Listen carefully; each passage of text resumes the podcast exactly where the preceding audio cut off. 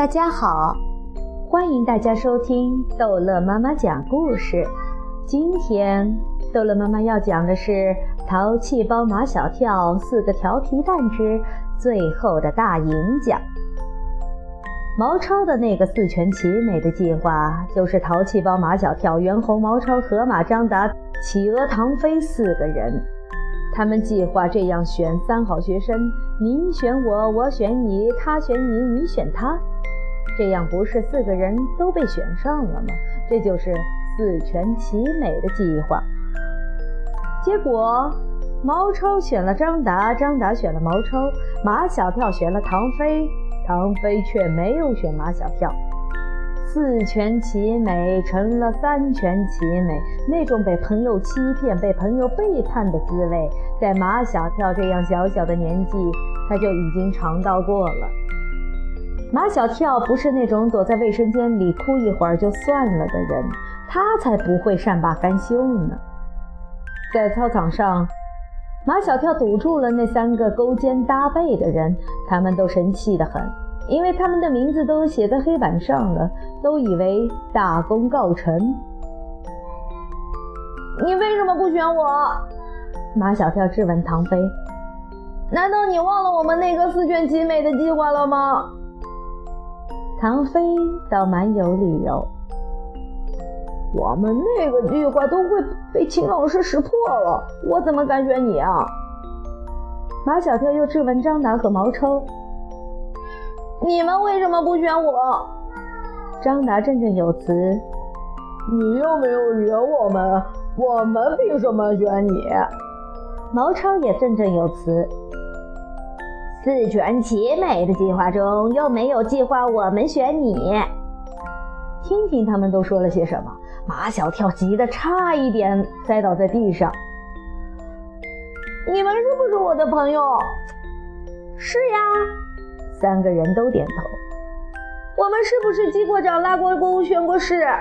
是呀，是呀，是呀。三个人都承认这一切的事实。你们怎么可以这么不讲信用呢？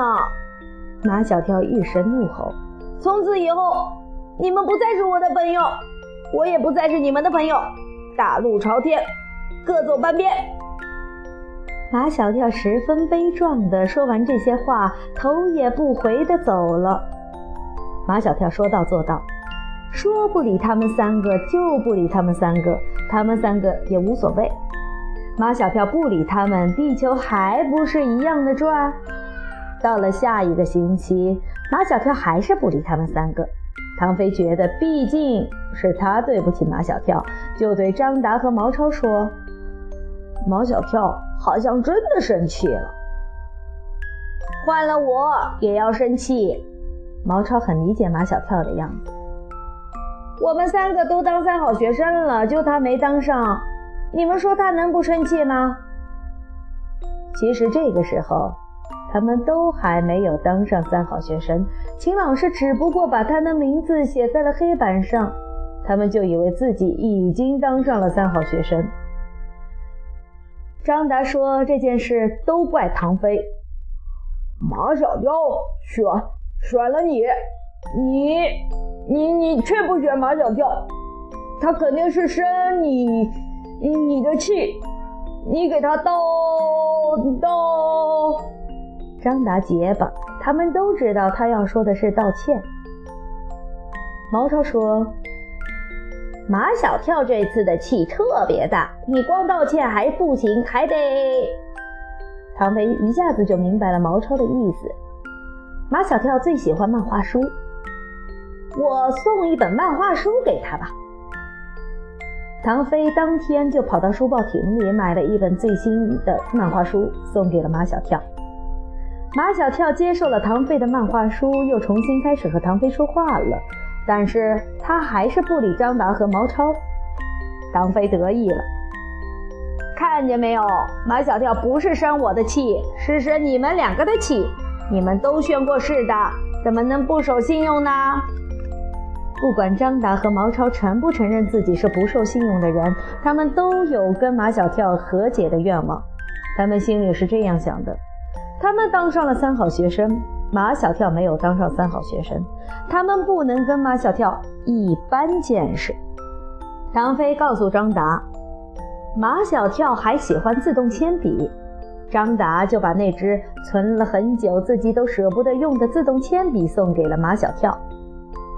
马小跳接受了张达那支自己都舍不得用的自动铅笔，又重新开始和张达说话，但还是不理毛超。毛超知道，如果他不送东西给马小跳，马小跳是不会理他的。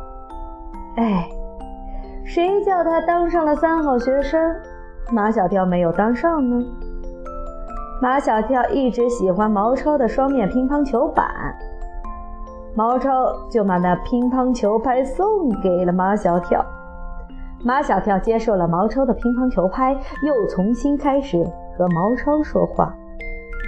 马小跳、毛超、张达、唐飞四个人重归于好，又成了形影不离的好朋友。马小跳很快就忘记了选三好学生这件事。又到了星期三下午最后一节班会活动课。秦老师又重新提起选三好学生这件事。上次选出来的那些同学要举手表决，票数过一半的才能当选为三好学生。陆曼曼、丁文涛、夏林果的票数都过了半数。同意张达同学当三好学生的同学请举手。除了选张达的毛糙，没有一个同学举手。连崇拜张达、曾经为张达系过鞋带的夏林果也没有举手。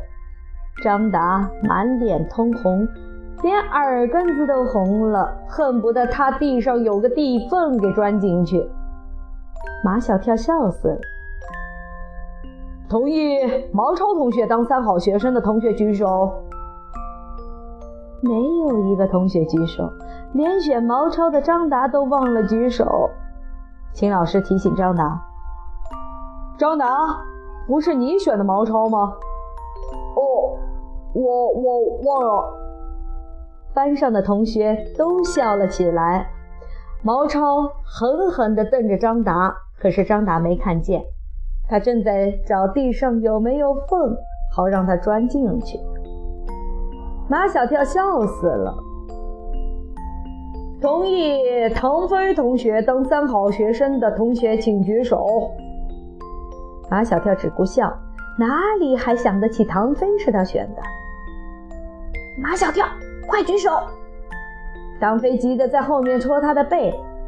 马小跳在心里充满了对唐飞的感激，幸好唐飞那天没有选他，不然的话，他今天也会像他们那样丢人现眼了。